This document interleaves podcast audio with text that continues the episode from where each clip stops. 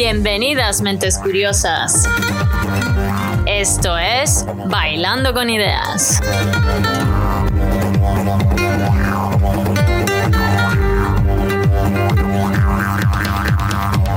Desde Australia con vosotros, la doctora Carmen Salvador. Os invito a escuchar un cóctel de entrevistas mixto con científicos, mentes fascinantes, emprendedores y corazones valientes.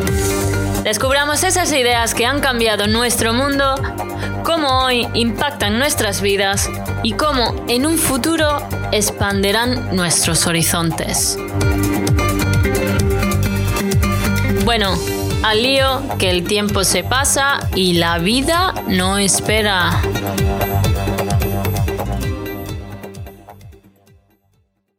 Después de llevar más de siete años viviendo en este país, me apetecía muchísimo hacer esta entrevista en aborígenes australianos.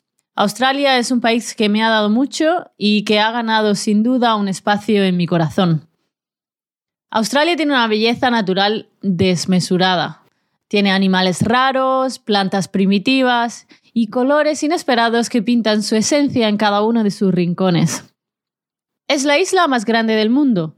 Es incluso más grande que Europa en superficie, pero tiene un poquito más de la mitad de habitantes que hay en España. De esos 26 millones de habitantes que hay en este país, Tan solo el 2% representa la cultura más antigua del planeta, que habita en íntimo contacto con el medio natural que los rodea, los aborígenes australianos. Os invito a escuchar mi conversación con el doctor David Coombs. David es australiano, es profesor de políticas públicas y estudios indígenas en la Universidad de Nueva Gales del Sur, donde está Sydney. En inglés este estado se llama New South Wales. Tiene un doctorado en estudios indígenas que hizo en la misma universidad donde trabaja ahora. Su investigación se centró en la política de salud indígena en Australia y se llevó a cabo con representantes de los servicios de salud coordinados por la comunidad aborigen. David también ha trabajado como intérprete de español y como profesor de inglés en España. Espero que valoréis muchísimo el esfuerzo que él hace haciendo esta entrevista en su segundo idioma. David fue el primer amigo que conocí en Sydney hace dos años. Antes vivía en Brisbane. Y la razón de hacerle a él esta entrevista no es esta, sino la de hablar de aborígenes australianos con un local, con alguien que no solamente es experto en la materia y ha estado rodeado y se rodea de esta cultura en su día a día, sino que también ha crecido en este país. Y en mi opinión, él puede hablarnos con más criterio de esta cultura.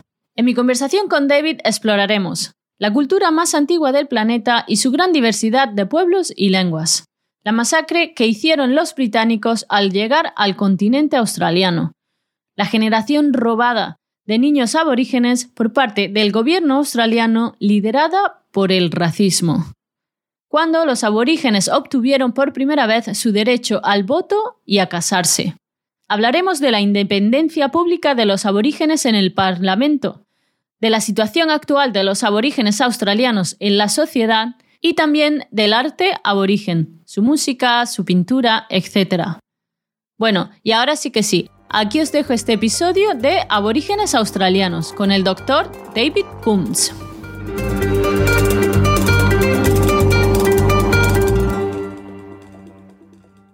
Antes eh, trabajaba como maestro de inglés, de hecho, en, Sevilla.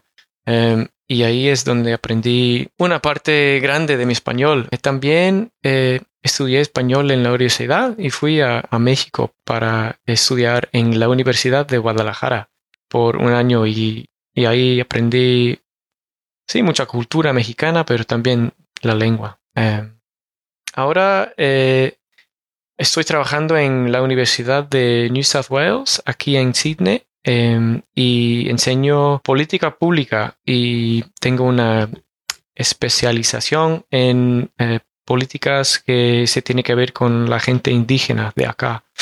Em, hace unos años terminé mi doctorado em, especializado en, políticas de salud, sí, para la gente indígena de, de este estado donde estamos, New South Wales. La gente indígena te refiere a los aborígenes. Sí, de la gente aborigen de Australia y también de la gente que, que es de las islas del estrecho de Torres. Al sur de Papúa Nueva Guinea, ¿no? Sí, exactamente ahí.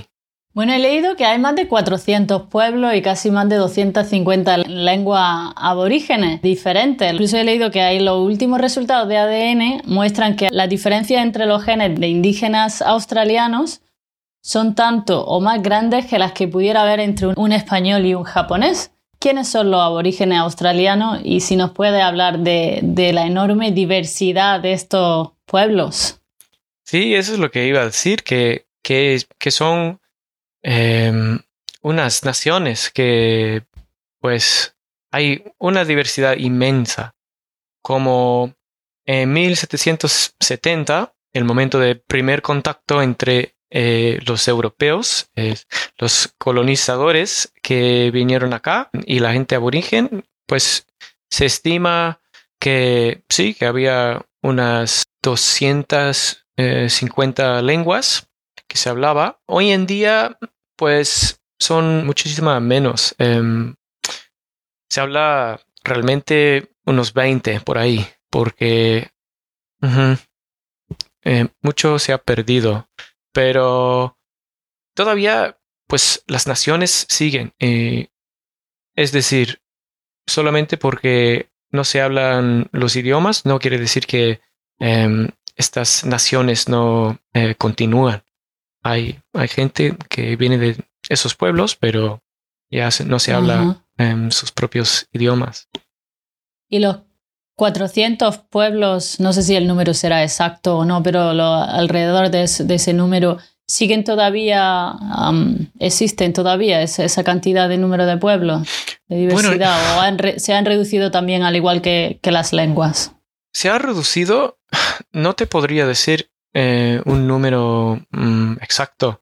Eh, no sé, de hecho, em, cuántos pueblos habrían, pero bueno, sigue mucha diversidad, en muchas naciones, eh, mucha diversidad en cómo la gente se identifica y unas culturas también eh, diversas y, ricas también.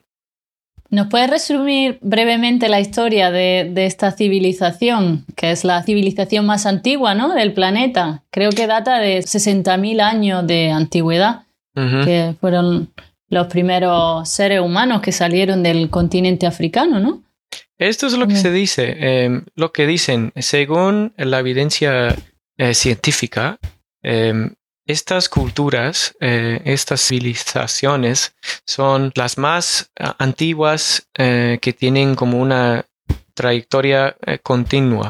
Como hay culturas en África, pues, pues ahí es, como la cuna del ser humano, ¿no? África, pero dicen que, estos pueblos acá en, Australia, los pueblos eh, indígenas, son los más antiguos. Bueno, y mm, Australia fue colonizada, como bien comentaba antes, por los británicos.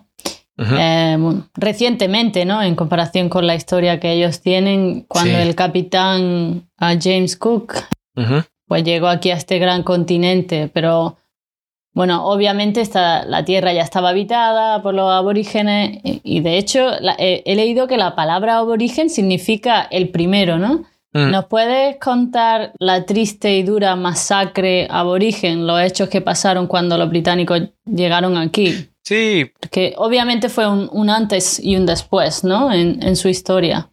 Antes del, del contacto, de la invasión, pues dicen o pensamos y sabemos por la historia oral y también por unas evidencias que tenemos de la arqueología que vivían acá no como em, gente nomádica, no como que ambulaban por aquí, por allá y era todo random, no, era em, pues interactuaban em, con su medio ambiente de manera planeada iban a ciertos lados, ciertas zonas de sus tierras por em, el invierno, por ejemplo, y em, trasladaban a otras zonas para pasar el, la primavera.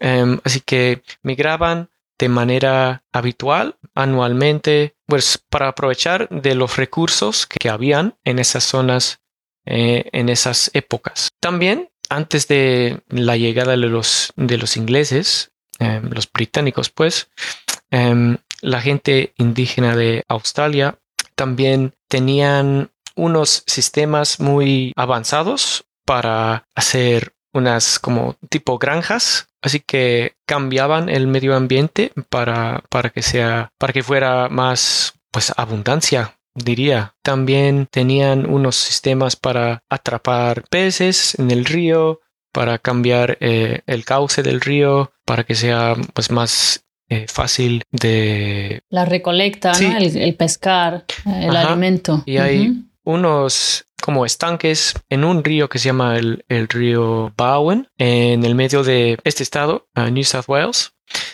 que dicen que es una de las estructuras eh, más antiguas de, toda la civilización humana, Brewarna Fish Traps. Mm. Así que pues han estado cambiando su medio ambiente por pues miles de años. Y bueno, así era más o menos antes de la llegada de los británicos. Después había unos malentendimientos entre los ingleses y la gente indígena de Sydney, de la zona que hoy en día se llama Sydney. Había violencia, también había mucha plaga, mucha, muchas enfermedades europeas que, que trajeron los británicos consigo y la gente aborigen no tenía la inmunidad. Eh, la influenza, por ejemplo, eh, mataba a mucha gente. Em, smallpox. Eh, smallpox, sí, la mm. viruela. La viruela mató casi al 50% de la, de la población pues muchísima Gente, sí. Una barbaridad. No sé si 50 por arriba o por abajo, pero muchísima. Sí, en esos eh, primeros, primeros días de la colonia en Sydney, pues probablemente más gente moría de las enfermedades nuevas, bueno, nuevas para la gente de acá.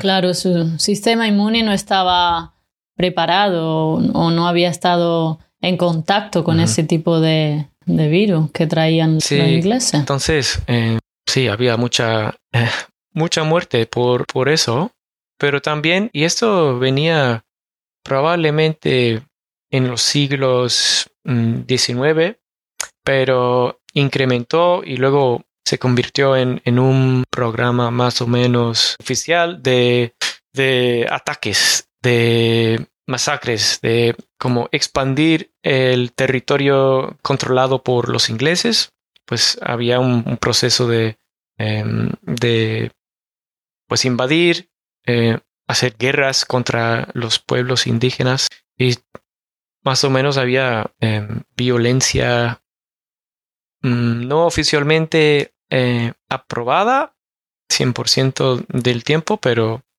pues el Estado sabía lo que estaba pasando en las tierras, en, las fronteras, como diríamos, em, y no hacían mucho para eh, impedir esa violencia de parte de, los um, squatters, o no sé cómo decir eso. Em. Yo tampoco, squatters. sí, la gente que ocupaba la tierra para cultivarla, para poseerlo. Y tengo entendido que los aborígenes pues eran muy... que no opusieron mucha resistencia, eran bastante pacíficos. Mm, eso es, uno de los mitos. Ok, vale. Eso es, es uno de los, de los mitos em, que escuchamos mucho en la historia em, oficial de, de, la invasión de Australia, porque pues es más o menos una historia conveniente bueno, em, no hicimos mucho, eh, nada más rindieron y, ya, así fue una, una conquista pacífica. Se, escucha un poco así, pero no, en realidad habían guerras, hay, hay gente, em, hay unos héroes eh, como guerreros que impidieron los ingleses. Uno que se llama eh, Pemulwuy, es uno de los eh, guerreros de la bahía de Sydney y él sí batallaba mucho con, los ingleses y sí, había resistencia fuerte eh, y se puede em, encontrar figuras así en casi todos de los pueblos indígenas, pero pues la gente australiana eh, no indígena casi no se sabe esa historia. Yo creo que como casi cualquier pueblo que, que, es colonizado defienden su territorio, ¿no? Creo que es parte de la naturaleza humana en muchos casos, si no te tratan bien y te quieren echar de tu tierra. Sí, no, no, no tienes razón. Eh, ¿Por qué dirían, bueno, ok, em, rendimos, bienvenidos, eh, ahora pueden tener todo y vamos a, vamos a ir a, vivir en, el desierto sin nada? No, no. Y también he oído cosas acerca del, de que el gobierno hizo con los niños aborígenes de, de esas generaciones robadas, ¿no? En 1915 creo que fue hubo hasta una ley de protección de los aborígenes, muy irónico y hasta de mal gusto, ¿no? El nombre de la ley que permitía a la Junta de Protección de los Aborígenes secuestrar a, los niños aborígenes de sus padres sin necesidad de comprobar que habían sido descuidados o maltratados. ¿Cuántos niños fueron secuestrados de sus padres? Pues una estimación es entre uno en diez y uno en tres. Casi un tercio. Es una estimación. Eh, Conservadora o generosa. Sí. Ya. Puede que sea, sí, un niño en, cada tres robada. Quizá algo a la mitad, pero bueno, en cualquier caso es algo bastante serio, ¿no? Y triste. Sí, esta política fue introducida, en, sí, por ahí. En, creo que en algunas partes del país era un poco antes y otras partes un poco después, pero sí, por ahí, en, eh, al principio del siglo XX hasta los 70. Hasta los 70, wow. ¿Y qué hacían con los niños? Pues eh, las adoptaron o los, los pusieron en unas casas organizadas por las iglesias o las pusieron en unas escuelas, digamos, pero casi no aprendieron nada, nada más aprendieron em, ser em, domésticos, sirvientes. Sirvientes. ¿Sabes? Ya. Mm. ¿Y eso, cuál fue la razón, tú crees, por la cual eso sucedió? Porque a lo mejor los británicos no entendían la forma en la cual los aborígenes vivían su vida más en contacto con la naturaleza y de otra manera totalmente distinta, obviamente, a lo que quizás los británicos estaban acostumbrados y, por eso lo entendían que estaban descuidados o, simplemente es que llegaron y arrasaron con lo que había. Sí, bueno, yo creo que pues... A lo mejor de todo. Muchas, muchas, muchas razones, pero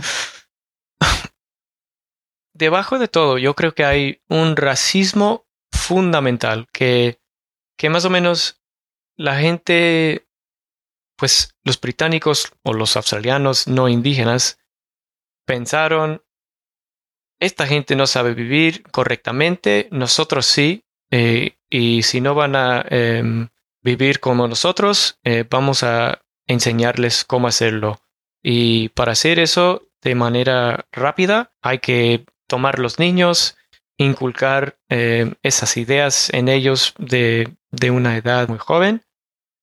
Intentaron hacer eso, pero también yo creo que muchas veces probablemente lo hicieron porque estos niños estaban ahí, querían labor, ¿no? Servientes, querían unas personas para trabajar en, en las granjas y no les pagaron nada, así que... Em, esclavitud se llama, ¿no? Mm. Ya. Sí, eso es lo que pasó. Alguna gente probablemente pensaba que hacían bien, que tenían unas justificaciones para ellos mismos, pero bueno, debajo de eso es una un sentimiento de eh, superioridad, ¿no? Cultural. Ya, a mí no me gusta juzgar a nadie y no soy nadie para juzgar, pero el quitar a un niño de, del seno de su hogar y de los brazos de sus padres para que mm. trabaje en una granja, etcétera. Sí, y ah, también la cosa es que no ha parado, no ha terminado este proceso. Ahora, hoy en día, pues hacemos ¿Cómo que no, cómo que no muchas ha parado? cosas. Bueno, muchos niños em, aborígenes Ajá. eh, están debajo del control del Estado porque hoy en día sigue un proceso más o menos parecido. Los agentes del Estado llegan a, a una casa indígena y miran a las condiciones de sus casas. Bueno, unos niños no pueden vivir acá, no hay, em, no hay comida en, en el frigo, o la casa está sucia, o hay mucha gente ahí, y dicen, hay mucho riesgo aquí para los niños, así que no pueden estar acá, mm, vengan con nosotros, y los quitan. Y hoy en día, de hecho, hay más niños, pues la mayor cantidad de, de niños aborígenes en em, eh, el control del Estado eh, que, que nunca. Pues.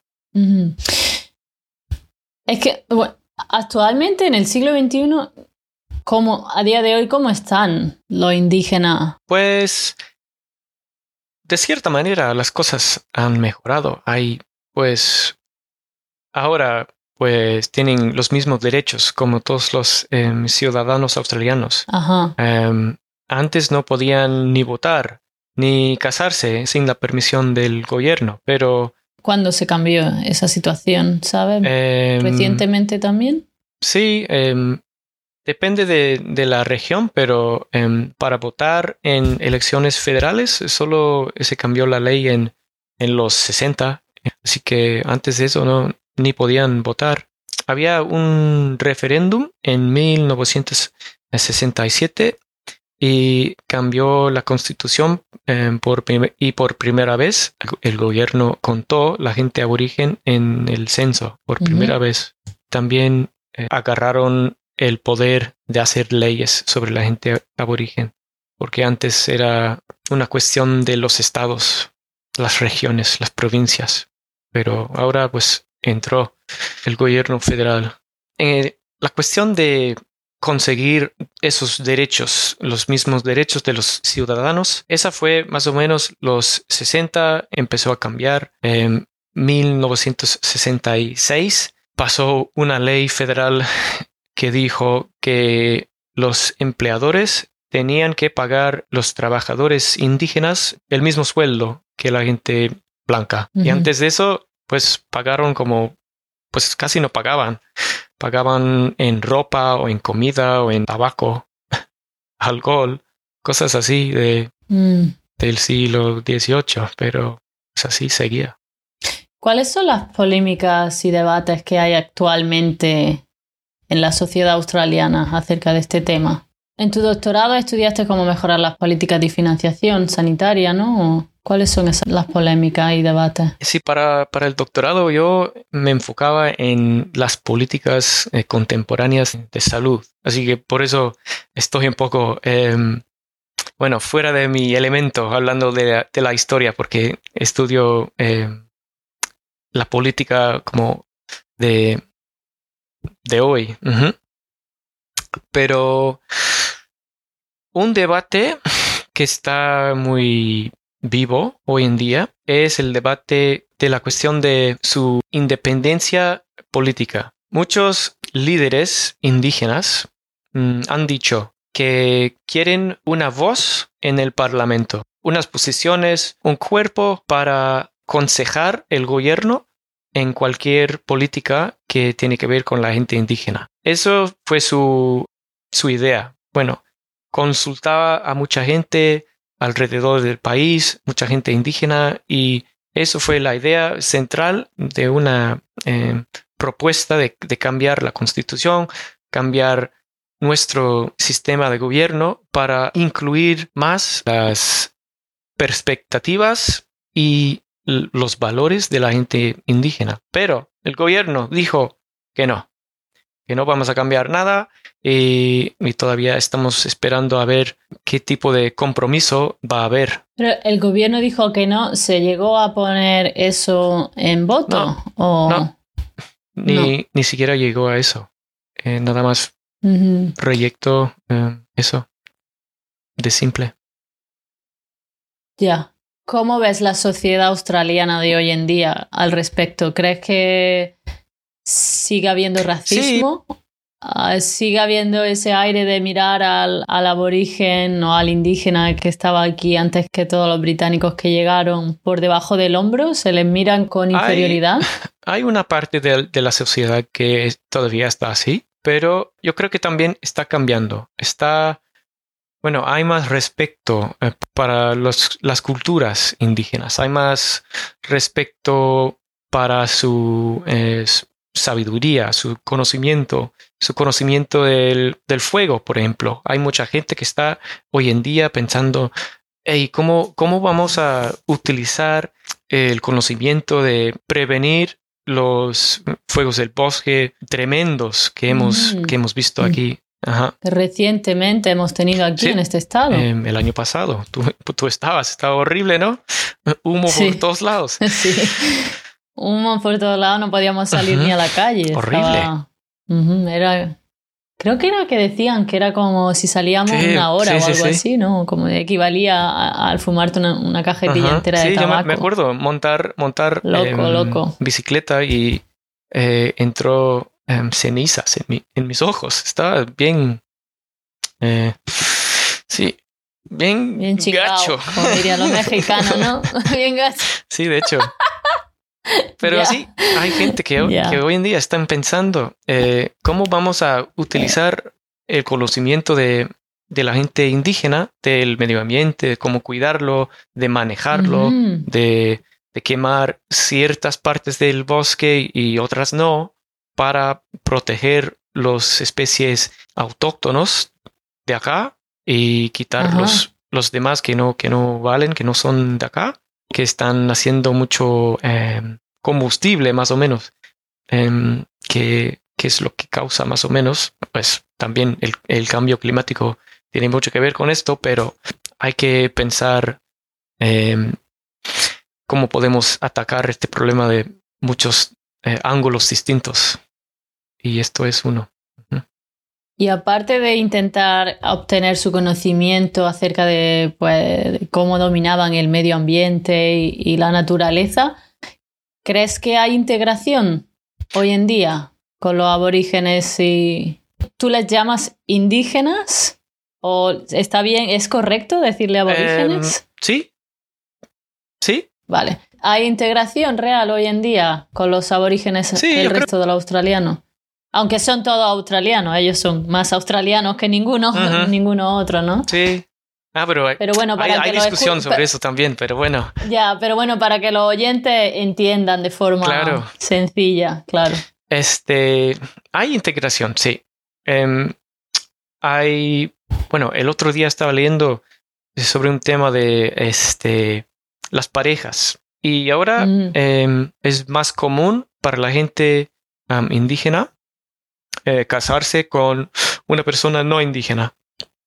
Así que, pues, es como mi relación. Mi, mi pareja es, ah, eh, es de, de, las islas em, del estrecho de Torres. Así que, pues, hay cierta, eh, cierta forma de integración acá en nuestra casa, pero. pero. Sí, es un buen ejemplo de integración, sí. pero es, es así. Em, hay muchas personas que, eh, que conviven con, con, una persona con, eh, de otra raza, pues. Y esto pasa hoy en día más que antes. Ya.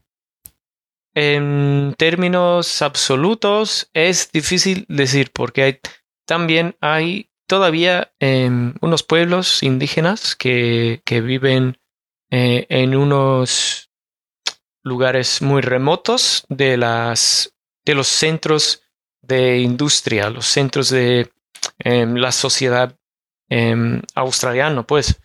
Pero, pues, es su decisión. Quieren vivir ahí, quieren vivir en sus tierras, em, mantener sus tradiciones y viven aparte. Pero esas, esa gente es la minoría.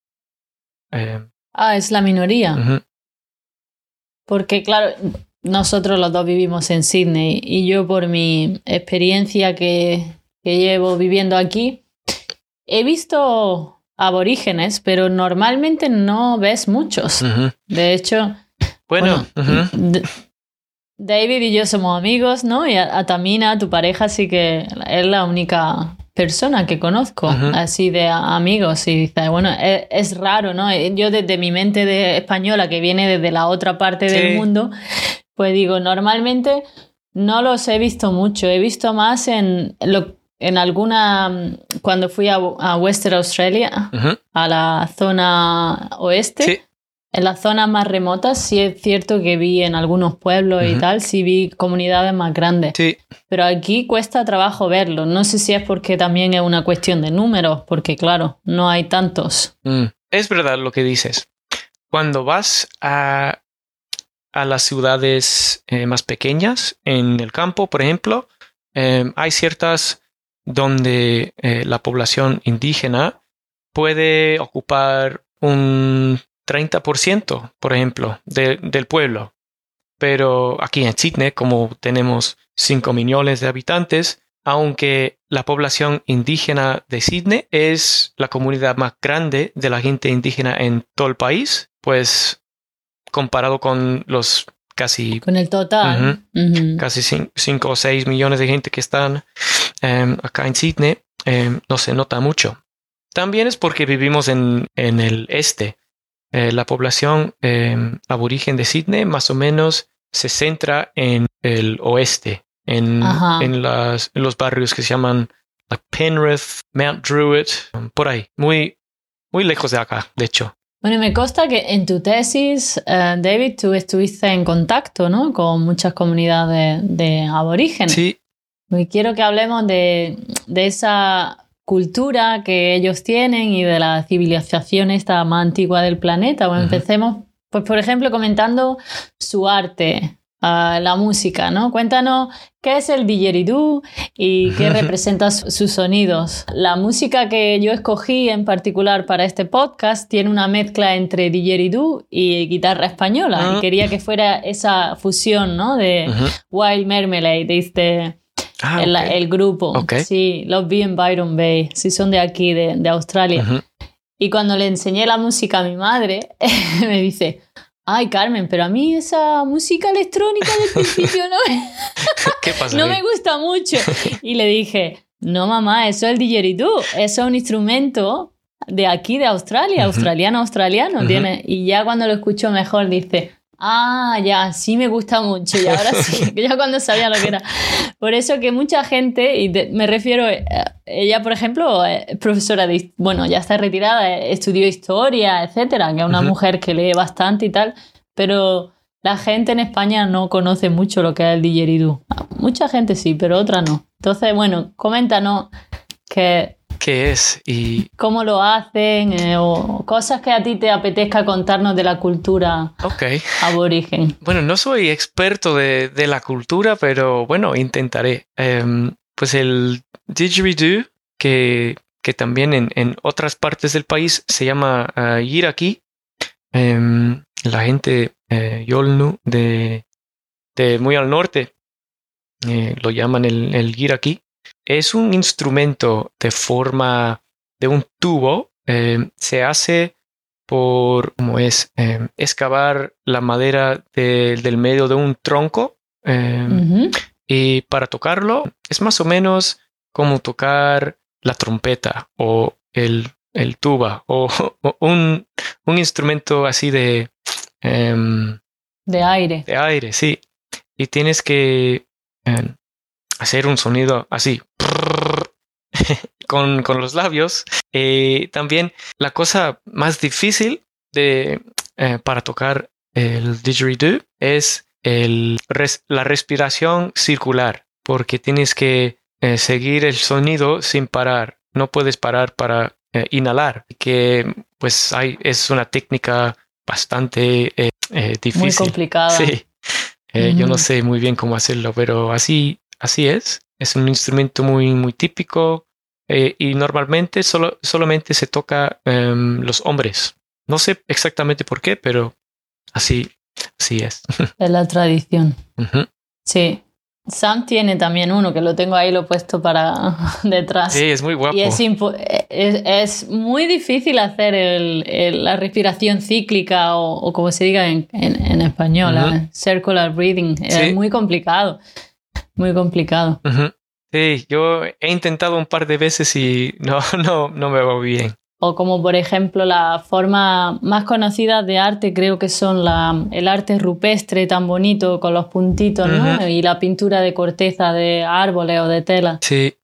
Que representa normalmente, que normalmente representan la naturaleza, ¿no? Mm, sí, como lo tengo entendido, em, bueno, hay, hay, muchos estilos em, de arte em, porque hay pues muchos pueblos, muchas tradiciones y muchos sistemas de valores, pero me parece que hay un nivel muy simbólico de su arte. No es como que ves la pintura y puedes entender eh, inmediatamente lo que quiere decirte. Es un poco más abstracto. Em, usa, usan muchos símbolos y si no sabes la leyenda o, los símbolos, em, puede resultar eh, un poco mm, misterioso o un poco em, difícil entender, pero si alguien te, te lo explica, bueno, este símbolo es una persona sentada alrededor de, de un, una fogata, por ejemplo, que es un, eh, un motif muy común. Otra cosa es que el punto de vista normalmente es de arriba para abajo. Es como Google Earth. así, es como, como mucha gente Me pinta. claro. Viendo de, de, arriba. ¿Qué tipo de, de, mitos o creencias de historias que, que tú sepas puedes compartir con nosotros? ¿Alguna historia que te llame la atención? El tiempo del sueño.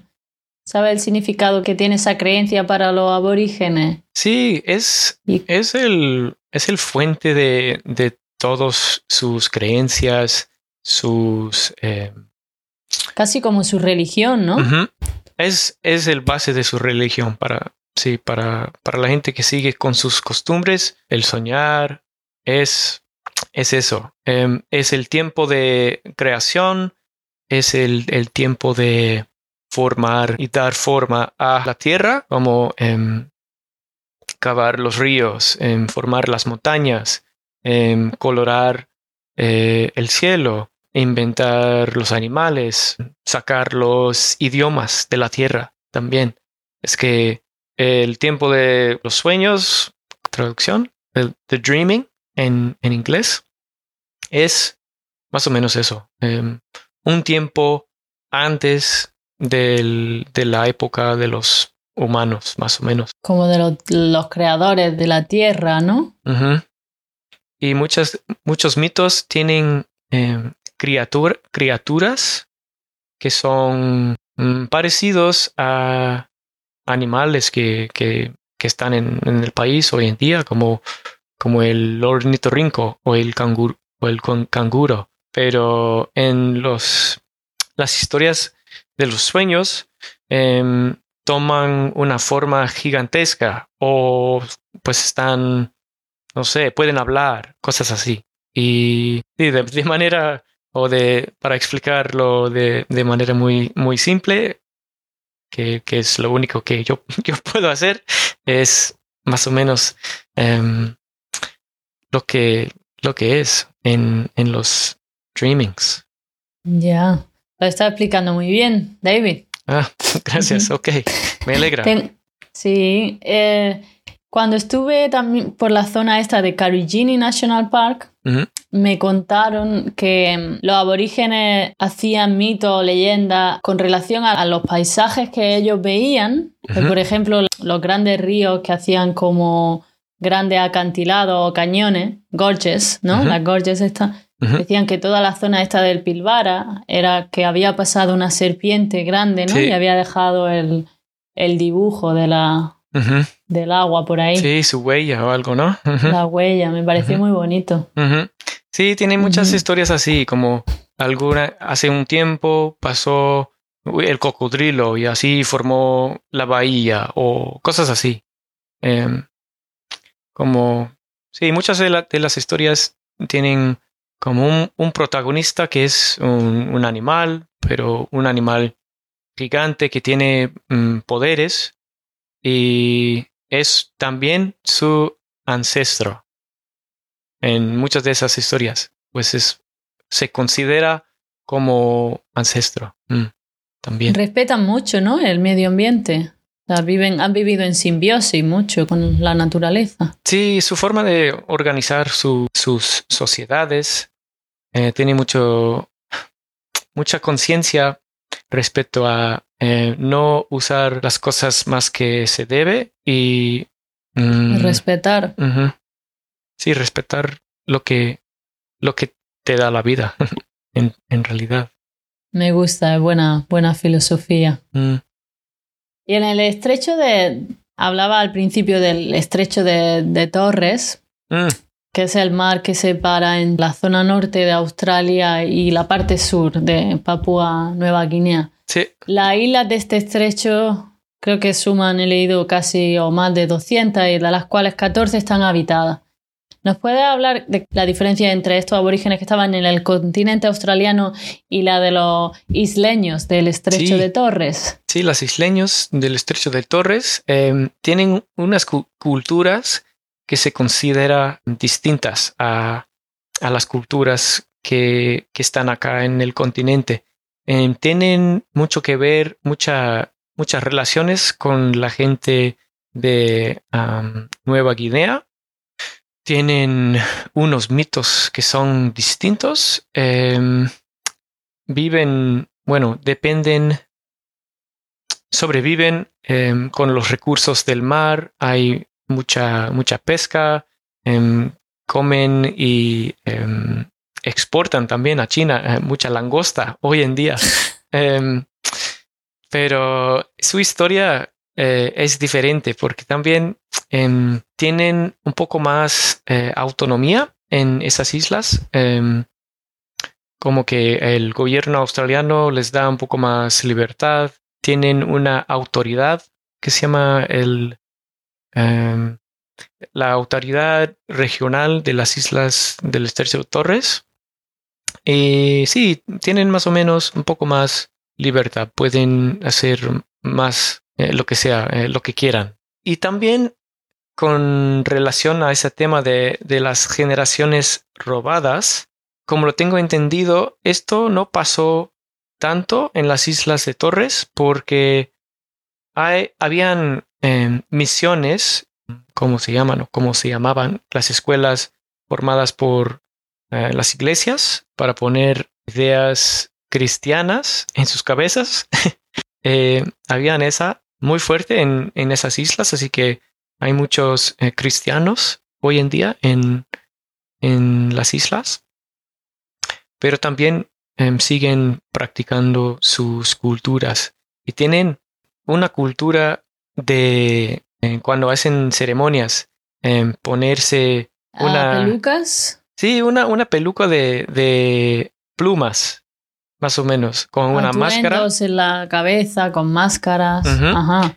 Y bailar, contar historias eh, a través del baile, que es una tradición em, muy fuerte acá en, en, el continente, con las culturas indígenas. Sí, es curioso, yo creo que en toda la civilización el, el baile y la música es muy distintivo en, en, diferentes zonas de, del planeta. Sí, contiene, contiene mucho, ¿no? Mucho sentido.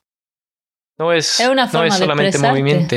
Claro, una, forma de, expresar los sentimientos y, imagino de, transmitir lo que ves a tu alrededor. He visto que los aborígenes, no conozco tanto acerca de, los isleños del estrecho de Torres, pero sí que es cierto que he visto fotos, ¿no? Y vemos cómo eh, se pintaban el cuerpo, y, bueno, imagino que en los distintos pueblos tendrían diferentes maneras de, expresar ese tipo de pintura, ¿no? Ese tipo de bailes. Sí, sí, es, no es como que en, en, en los pueblos cerca de Sydney se baila igual que en el centro del, del continente. Es, es, puede, puede haber em, similitudes, pero no. Tienen sus similitudes. digo.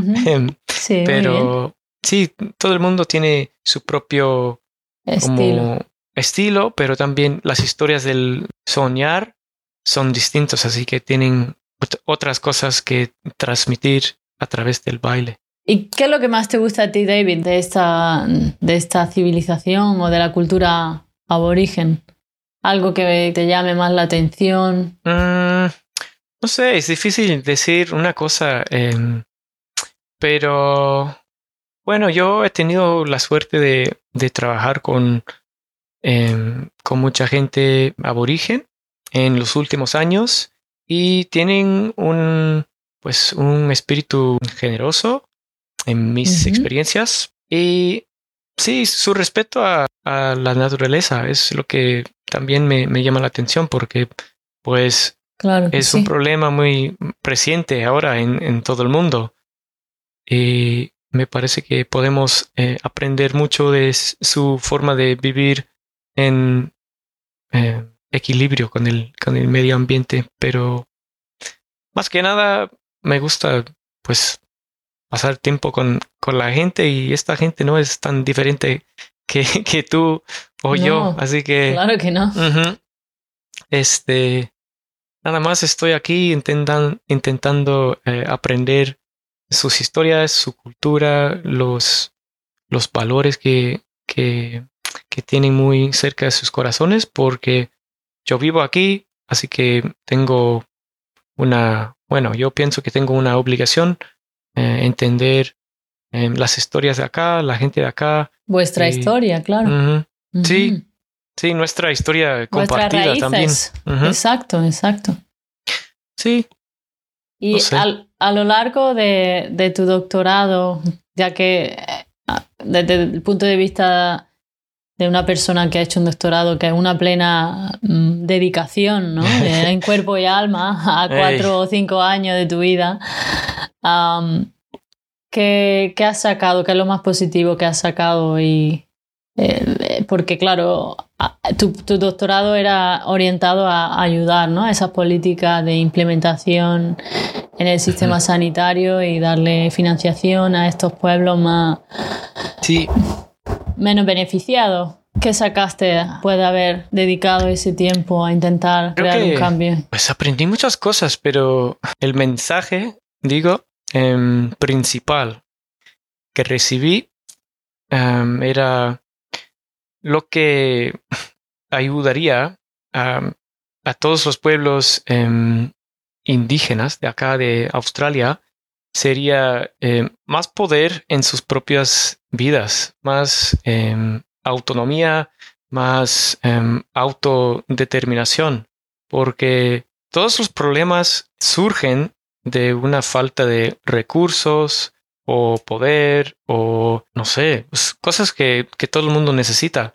Y si el gobierno quiere ayudar, yo creo que el, el problema eh, central que necesitan em, solucionar es, es el problema del gobierno. El gobierno debe de quitarse, yo creo, y dar más poder a los pueblos eh, mismos, a las organizaciones eh, controladas para em, pues del pueblo, porque ellos son em, los que saben eh, qué quiere la gente, qué necesita la gente y qué ayudaría a mejorar las vidas de la gente indígena, porque pues algo tiene que cambiar y eso sería em, un primer paso excelente, yo creo. Cuando dice algo tiene que cambiar, hablábamos antes también de que había integración, de que la integración existía, pero todavía hay problemas, ¿no? ¿Cuáles son esos grandes problemas que persisten? Hay Pues- mucho uso de, de drogas o de falta de recursos. Sí, pues esos problemas son serias. Em, pero bueno, lo que normalmente em, estudiamos o, miramos son los problemas de educación, em, pero cuando hablamos de educación, siempre estamos pensando en términos em, eurocéntricos. Estamos pensando en, eh, pues, estos niños no pueden ir bien en nuestras escuelas, en las escuelas australianas.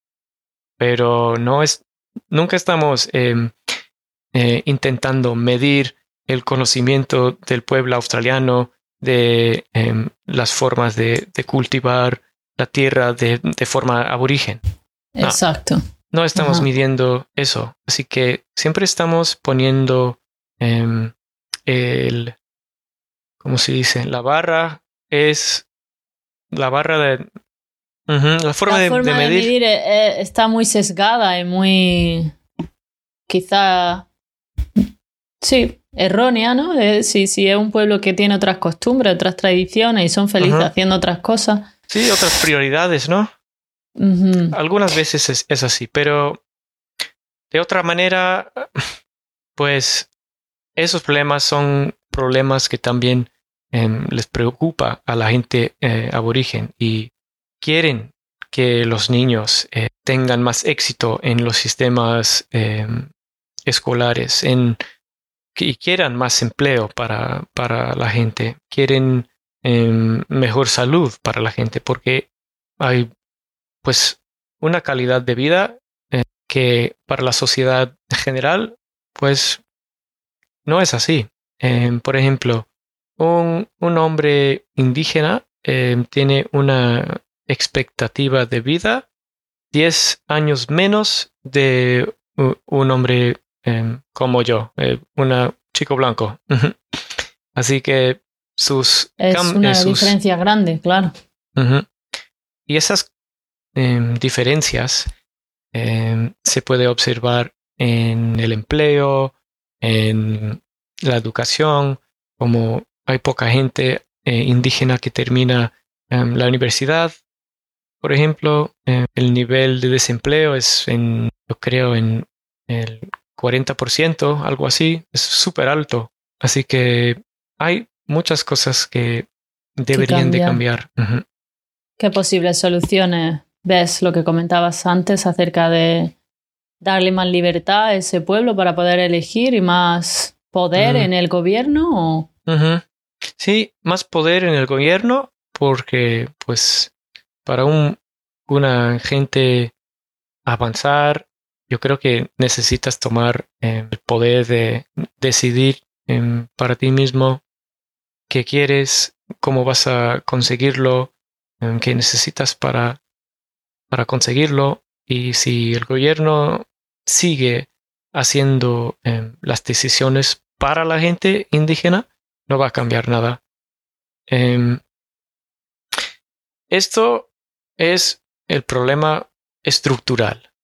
En los campos creo que debe de haber más recursos para em, eh, educar a la gente no indígena en cómo relacionarse mejor em, con, em, con los pueblos indígenas y todo el mundo debe, debe de aprender un poco más de, la historia de, Australia real, como que todo el mundo sepa que eh, sabe que James Cook eh, llegó aquí en 1770, pero muy poca gente sabe que, que, una de las cosas primeras que hizo fue disparar a un eh, tipo aborigen en la bahía de Botany. Así que casi todo, casi nadie sepa la historia de la violencia y, y de las políticas discriminatorias que, han, que nos han llevado a esta situación. Que han azotado a esta civilización. Sí. ¿Crees que em, se tapa mucho, no? ¿Se tapa? Sí, porque es una verdad em, inconveniente. Verdad e incómoda. Bueno, pues por eso quería charlar contigo y preguntarte un poquito más para conocer desde tu punto de vista cuál es la historia ¿no? de, este país tan fascinante de Australia, el país donde, donde vivimos. Es fascinante, sí. Estamos, tenemos eh, mucha suerte de, poder vivir acá y experimentar todos eh, estos eh, recursos que tenemos aquí, las culturas, la belleza natural. Es tremendo vivir acá. Enriquecedor y, y es una pena, ¿no? Que se pierdan esas culturas. si no se cuidan, al final eso se va perdiendo. Sí, eso también yo creo que ayudaría mucho si si el gobierno o pues cualquier persona con em, recursos eh, invirtiera en proyectos para revivir em, las lenguas, por ejemplo, o los costumbres de interactuar con, em, con el medio ambiente, eh, cuidar el campo, cosas así, eso iría muy bien para el bienestar de la gente. Eso es patrimonio de, de la humanidad, ¿no? Es historia para, para todos, no solo para los, los australianos. Sí, sí, es una, una pena, una pérdida para, para todos, si se pierde todo. ¿Qué es lo que más te duele acerca de toda la situación? ¿Qué menos te gusta? Bueno, hay, tanto, hay tanto que me duele. Eh, ah. Pero probablemente es Em, es el racismo coberta. Como tapado, mm. racismo tapado, ¿no? Que como que no muestran que son racistas, pero en el fondo sí que lo son, ¿no? O, ni, siquiera ni siquiera saben que son. Em, porque su forma de pensar es tan em, orientado a, a, ver el mundo de, de una manera y y no poder ver desde la perspectiva de la otra. Mucha gente piensa que pues el mundo es así y los valores son así y, la gente indígena que tiene otros valores o perspectivas diferentes que son inferiores, que son incorrectas o ah, ellos nada más tienen que em, educarse, em, llegar a nuestro nivel y esto es el problema, que no son educados. Hay mucha gente que piensa así sin articularlo y eso es muy difícil combatir porque es la forma de pensar dominante en nuestro país, forma los sistemas del gobierno, forma eh, quién recibe inversión proyectos para eh, educación o, salud o em, lo que sea proyectos sociales. Y eso es difícil cambiar. Eso me duele porque es una cosa difícil realizar en sí mismo y mm, para que cambie para que cambie la sociedad eh, creo que tendremos que hacerlo todo en todos lo tendremos que hacer todo de manera sistémica a veces ese tipo de cambios tan enraizados tardan alguna que otra generación ¿no? Y quizás, es un cambio cultural, creo. Exacto, entonces creo que bueno, quedémonos con el lado positivo de que hay gente como tú intentando hacer cambios, hay gente que se da cuenta y, y bueno, y que poco a poco ha ido un cambio a, a, algo mejor, ¿no? Y que poquito a poco se vaya intentando ir hacia un lugar mejor en vez de Ay, sí. De la represión y la discriminación. Sí, hay muchos ejemplos excelentes que, podríamos em, destacar.